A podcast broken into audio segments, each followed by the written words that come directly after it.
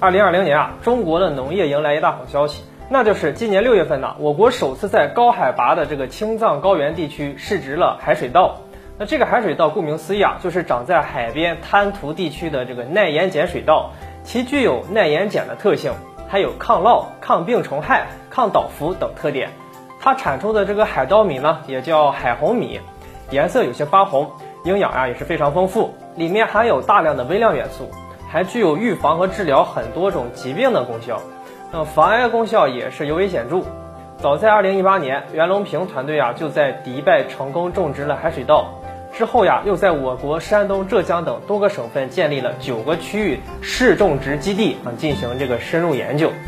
覆盖示范种植面积呢近两万亩。二零一九年各基地平均亩产达到四百多公斤。而在今年的六月八号，又突破性的在海拔两千八百米的青海省的这个海西蒙古族藏族自治州格尔木市河西农场呢，经过四天插秧试种植了二十八亩。那这是海水稻首次在高海拔的青藏高原试种植。这也意味着，一旦海水稻在高原地区试种植成功了，那么并且大范围的推广了，那么中国二点八亿亩的盐碱地将变成希望的田野。在中国荒凉的西部地区，盐碱地规模大，大部分土壤严重盐渍化，水稻、小麦等粮食作物呢很难在这些盐碱地区生长。再有就是东部沿海地区的那些滩涂地，啊会被海水大量的覆盖淹没。那大部分都处于荒废状态。如果海水稻技术真正成熟后啊，就能利用盐碱地以及滩涂地解决人口的粮食问题，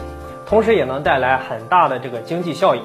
尤其对于那些贫困的西部高原地区来说，可能啊就带动了当地的农业和经济发展。中国作为农业大国，用全世界百分之七的耕地面积就养活了全世界百分之二十二的人口。要么为什么说这个中国农民特别伟大呢？那他们不仅喂饱了中国十四亿人民，甚至还养活了更多其他国家的人民。如果我国再掌握了海水稻种植的技术的话，那么将会造福世界上更多的人们。当然啊，我们知道这背后也有科研人员的巨大贡献，其中以袁隆平院士为首的水稻育种团队，他们啊则功不可没。我国一度在很多技术上呢被一些西方国家限制着，甚至是啊为难我国。既然不能站在巨人的肩膀，那我们就必须让自己成为巨人。